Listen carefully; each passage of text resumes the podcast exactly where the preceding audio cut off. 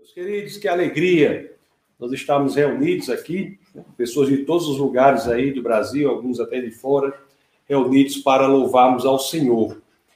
E hoje nós temos uma, uma passagem interessantíssima. O texto base de hoje, nós temos a descrição de um dos milagres mais poderosos que Jesus Cristo fez em seu ministério. Aqui nesse milagre fica inquestionável a divindade de Cristo. Ele mostra a sua divindade. E é interessante que, embora seja muito profundo o milagre de Jesus, nós vamos ver que a descrição deste milagre nas Escrituras é uma descrição simples. E também é interessante que, embora a descrição seja simples, nós iremos ver que as implicações desta descrição para a nossa vida são implicações muito profundas. Então é assim que eu já peço a vocês que, claro, assim querendo, abram as escrituras naquele que será o primeiro verso do texto base do nosso bate-papo de hoje. Então vamos abrir as escrituras no Evangelho de São João, no capítulo 11, no verso 38. Assim dizem as escrituras. Jesus, outra vez profundamente comovido, foi até o sepulcro. Era uma gruta com uma pedra colocada à entrada. Estamos falando aqui né, da questão da morte e ressurreição de Lázaro. E nós vemos aqui nas Escrituras que Jesus estava profundamente comovido. A morte, meus queridos irmãos, meus amados irmãos, ela nos comove a todos. E a razão principal para isso é que, de nenhum, que nenhum de nós foi criado originalmente para morrer. É? E Jesus ali, diante daquela experiência da morte, ele sabia que as coisas podiam ser diferentes. Ele sabia que tudo poderia ter sido diferente, mas o homem havia escolhido um outro caminho. Inclusive, Parte significante do ministério de Jesus Cristo aqui na terra foi para que nós fôssemos libertados da escravidão da morte. E esta é uma das principais lições que nós podemos aprender aqui. E para que possamos nos aprofundar nesta lição, é que eu já convido a voltar ao texto base. Vamos ler a ordem de Jesus diante daquele túmulo que está aqui em João 11, 39.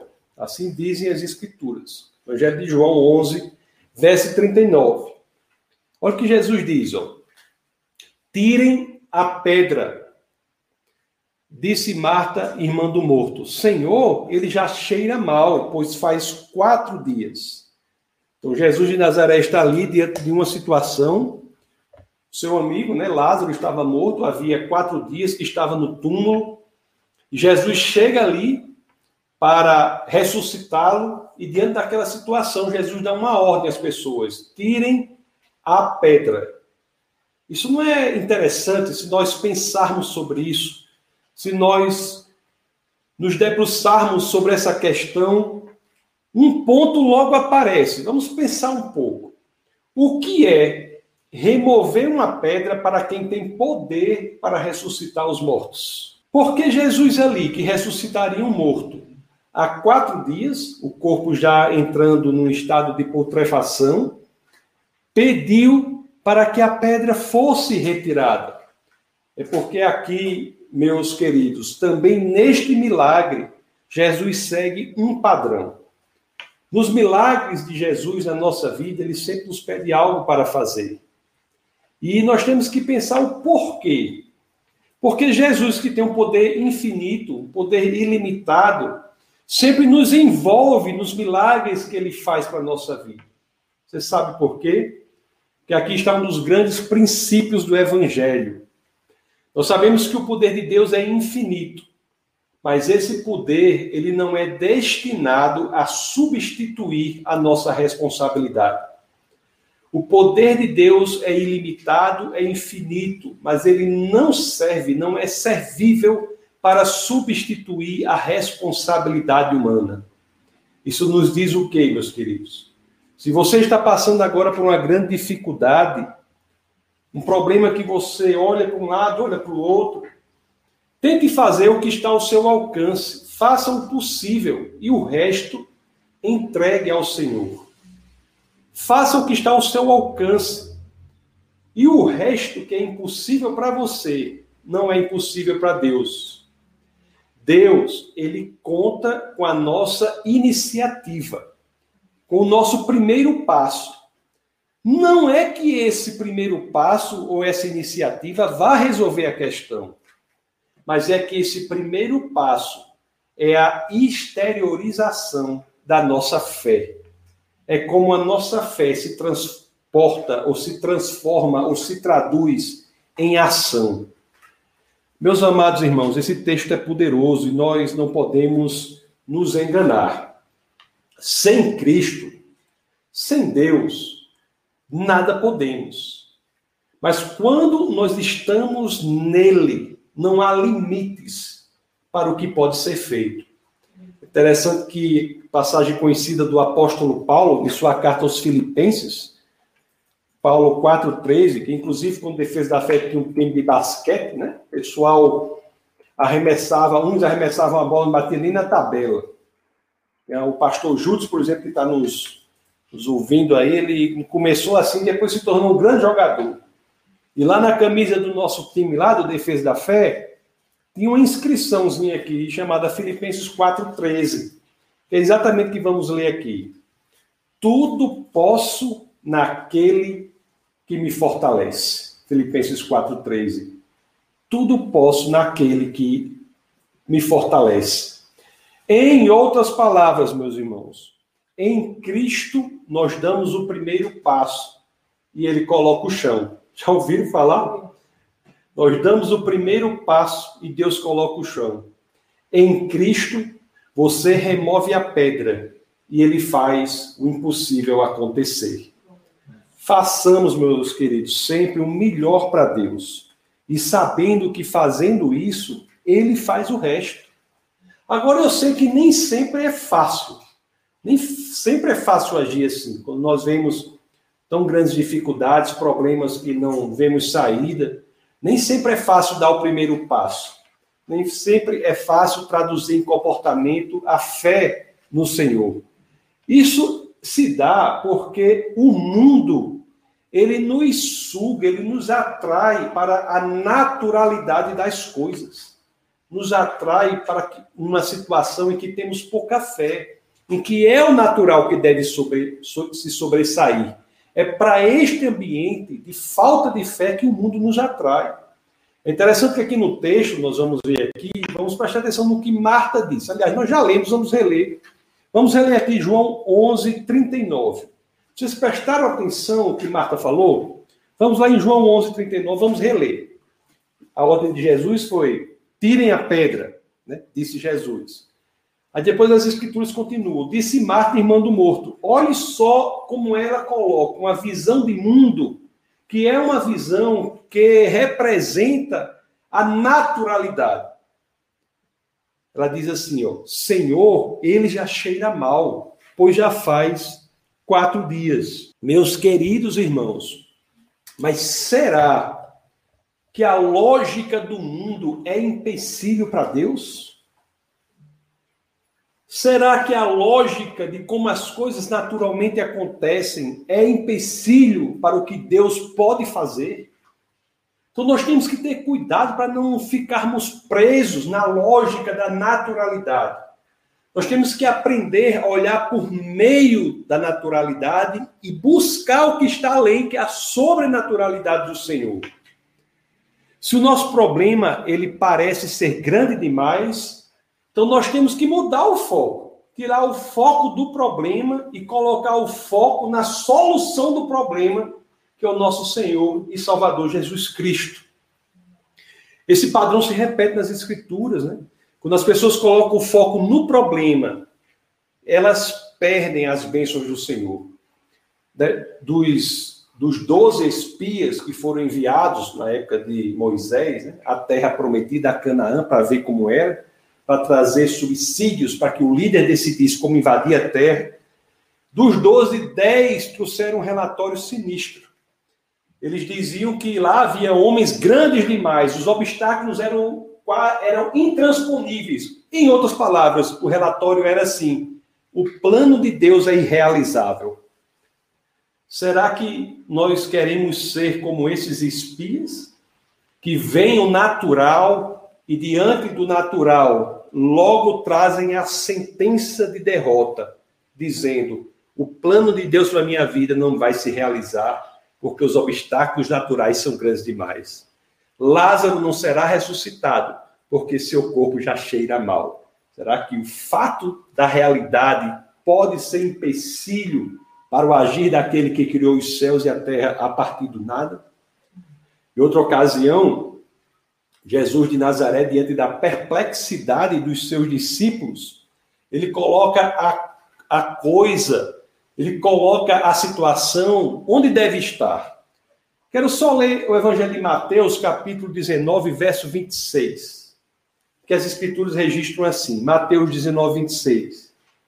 Jesus olhou para eles e respondeu: Para o homem é impossível, mas para Deus todas as coisas são possíveis. Em Cristo, meus amados irmãos, Impossibilidade é simplesmente questão de prefixo. Impossibilidade é simplesmente uma questão de prefixo. A nós, meus queridos, resta cultivar a perspectiva da eternidade, a perspectiva do sobrenatural. E esta é, inclusive, a única batalha que nós cristãos devemos ter durante esta passagem aqui na Terra. A grande batalha é exatamente trazer para a naturalidade a perspectiva do sobrenatural. Trazer para o temporal a perspectiva da eternidade. Trazer para a nossa vida a possibilidade de mantermos a fé, mesmo que as circunstâncias apontem para situações difíceis. A grande batalha é manter a fé em Cristo independentemente de quais sejam as dificuldades. O próprio apóstolo Paulo, meus queridos, na iminência da morte, ele estava tranquilo. E você sabe por que ele estava tranquilo?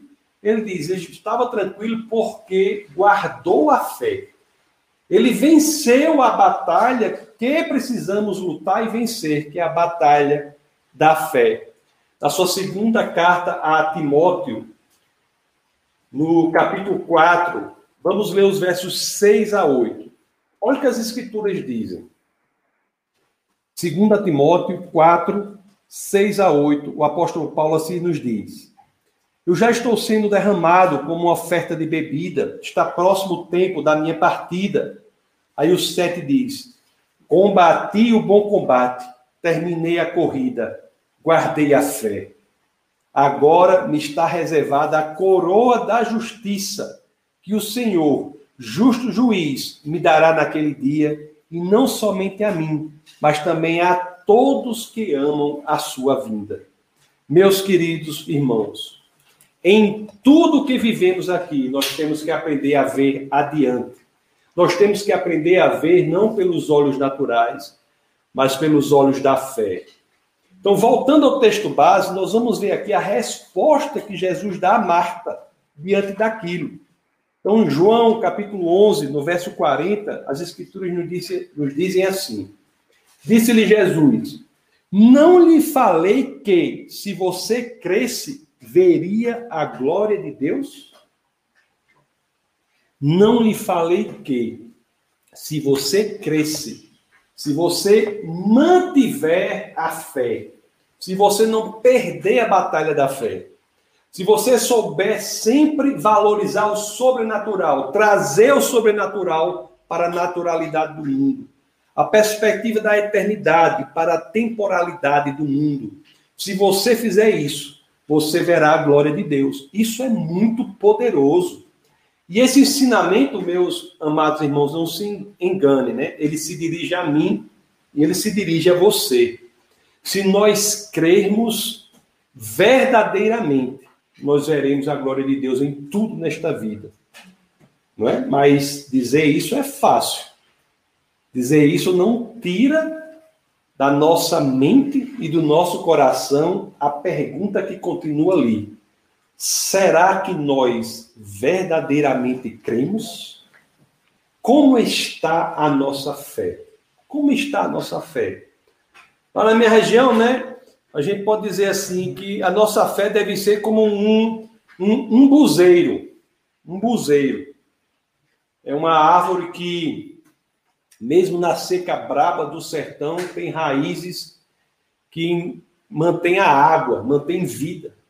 Mesmo na seca braba do sertão, o umbuzeiro traz água em sua raiz. As suas raízes estão cheias de água e de vida. Aliás, foi o umbuzeiro que Euclides da Cunha chamou de a árvore sagrada do sertão. Será que é assim a nossa fé, como um umbuzeiro? É porque é fácil nós falarmos da nossa fé quando tudo vai bem. Mas quando nós estamos lá na sequidão da caatinga, atravessando o deserto da nossa existência, é lá que a questão ganha proporção. Será, meus amados irmãos, que quando estamos, quando estamos passando por grandes desertos, grandes dificuldades, momentos que muitas vezes não sabemos como responder àqueles momentos, não sabemos o que fazer, será que nesse, nesses momentos podemos ser como um buzeiro aí e dizer assim: o sangue pode dar até na canela, mas eu não perco a minha confiança no Senhor? Será que nós podemos fazer isso?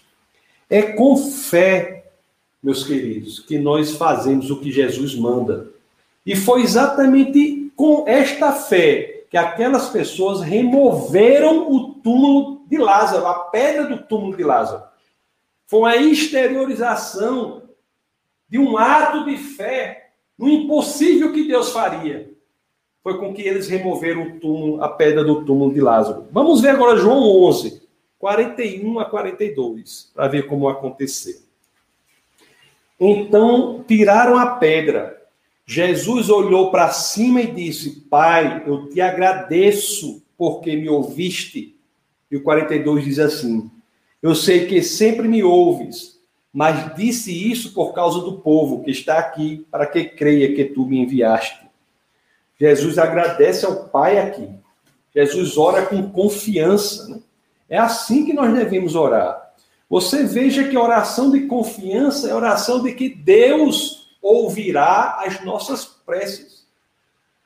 O fato de Deus ouvir as nossas preces não quer dizer que ele responderá da forma que a gente quer que responda.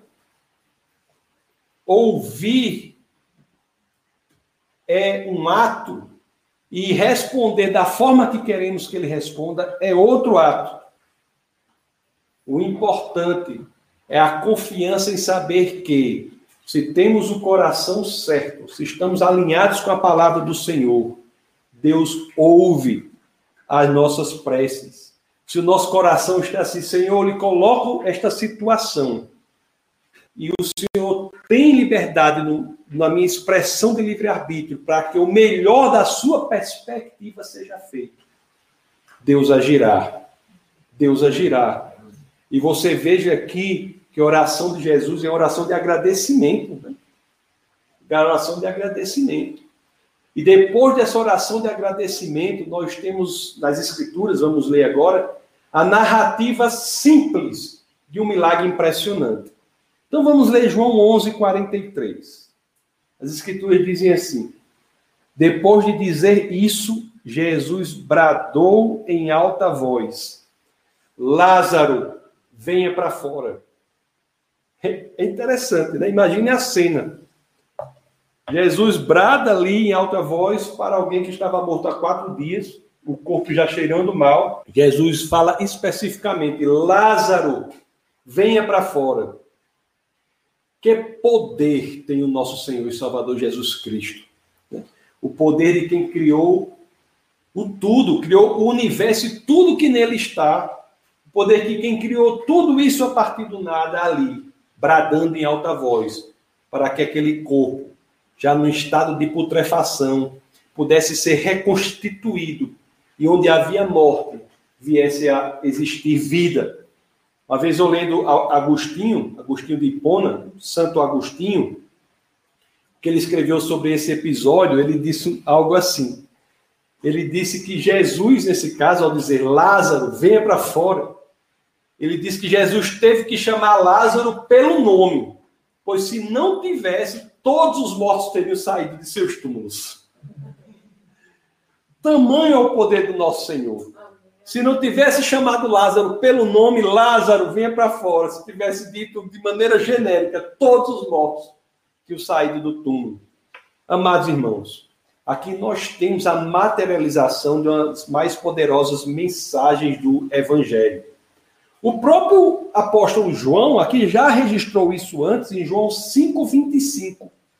Vamos ler João 5:25 que as escrituras dizem assim: olhe-se a situação de Lázaro, não é a materialização dessa mensagem que está no coração do Evangelho. João 5,25 diz assim: Eu lhes afirmo que está chegando a hora e já chegou, em que os mortos ouvirão a voz do Filho de Deus, e aqueles que a ouvirem viverão. Nunca se esqueçam disso.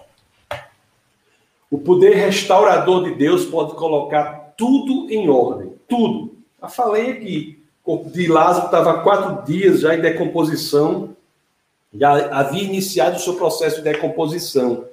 E o poder de Deus aqui restaura tudo e traz o corpo de volta à vida. Deus, meus amados, ele pode fazer o mesmo com qualquer que seja a situação por qual você esteja passando quaisquer que sejam as situações porque você esteja passando, não se esqueçam, não percam isso de perspectiva. Deus pode consertar tudo o que de, que de errado nós tenhamos feito.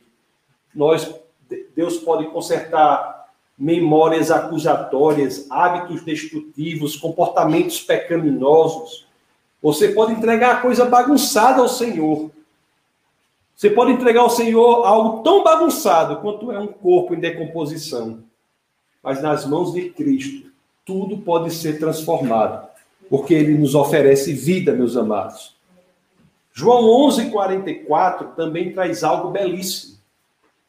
Algo belíssimo, é o último verso do texto base, nosso bate-papo de hoje, traz algo belíssimo. Nas escrituras dizem assim, ó, o morto saiu, né? Lázaro saiu com as mãos e os pés envolvidos em faixas de linho e o rosto envolto num pano. Disse-lhes Jesus, a Jesus dá outra ordem para o povo: tirem as faixas dele e deixem-no ir. Vocês já notaram que nós temos aqui mais uma ordem de Jesus? A ordem para tirar as faixas do morto que havia sido ressuscitado. Nós sabemos que, assim como o mover da pedra, o ajudar Lázaro a se livrar do aspecto de morto, também poderia ter sido feito com ele, mas não. Aqui ele também pede que a humanidade se envolva. Não é esse o papel da igreja? Estar junto, em comunhão, ajudando uns aos outros a se libertarem daquelas faixas putrefatas que dão as aspecto de morto espiritualmente é aquele que acabou de encontrar a vida. Amados irmãos, os evangelhos são poderosos. O que aconteceu com Lázaro aqui nos traz uma grande certeza. Chegará o dia em que todos os mortos terão ouvido o chamado do Senhor. E aí não haverá mais lágrimas, né, sofrimento, não haverá mais choro não haverá mais tristeza. Aliás, o profeta Isaías, oito séculos antes de Cristo, ele já escreve assim. Vamos ler Isaías 25, do 6 ao 8. Olha que coisa poderosa. Isaías nos diz assim: Neste monte o Senhor dos exércitos preparará um farto banquete para todos os povos, um banquete de vinho envelhecido com carnes suculentas e o melhor vinho Neste monte ele destruirá o véu que envolve todos os povos e a cortina que cobre todas as nações. Aí o verso 8 diz, ó: Destruirá a morte para sempre. O soberano, o Senhor, enxugará as lágrimas de todo o rosto e retirará de toda a terra a zombaria do seu povo. Foi o Senhor quem o disse. É para isso que nós olhamos, para esse momento que nós olhamos, neste momento do futuro que nós colocamos o nosso foco para o momento em que o último inimigo, a morte, será vencido. No Novo Testamento também, né, nós temos a mesma expectativa só para ler um verso da primeira epístola aos Coríntios, no capítulo 15, no verso 54, em que o apóstolo Paulo assim diz. Veja se não é a mesma expectativa escrita aqui, oito séculos depois. Quando, porém, o que é corruptível se revestir de incorruptibilidade, e o que é mortal de imortalidade, então se cumprirá a palavra que está escrita: a morte foi destruída pela vitória. Amados irmãos, a mesma voz que chamou Lázaro à vida, a, chamou aquele que estava entre os mortos a viver, esta mesma voz chama você agora. Chama a cada um que está morto espiritualmente, você que me ouve de qualquer lugar do Brasil, ou mesmo do mundo, você que me ouve, é esta mesma voz que chamou Lázaro à vida que chama você agora a vida espiritual, a vida eterna em Cristo Jesus. O que cabia a Deus, meus queridos, foi feito. E o convite dele ainda, por enquanto, não é? ainda está aberto. Cabe a você decidir. Agora, meus queridos, depende unicamente de você. Vamos orar. Senhor Pai, muito obrigado por tua palavra, Deus. Obrigado, Senhor, por tudo que o Senhor tem feito em nosso meio. Obrigado, Senhor, por demonstrar o seu poder enquanto estava aqui na terra, para que saibamos que o Senhor nada é senão o próprio Deus, o Criador dos céus da terra, aquele que tem o poder infinito. Obrigado, Senhor, por nos apresentar tamanha esperança nos apresentar a saída para os problemas, nos apresentar a vida onde vemos morte. Obrigado, Deus, por tudo que o Senhor tem feito por nós, em nós. Obrigado, Senhor. É no nome do teu Filho, Jesus Cristo, nome poderoso daquele por quem vivemos, que é o sentido da nossa existência. É no nome dele no nome poderoso, nosso Senhor e Salvador, que todos aqui, em uma só voz, dizemos: Amém. Amém.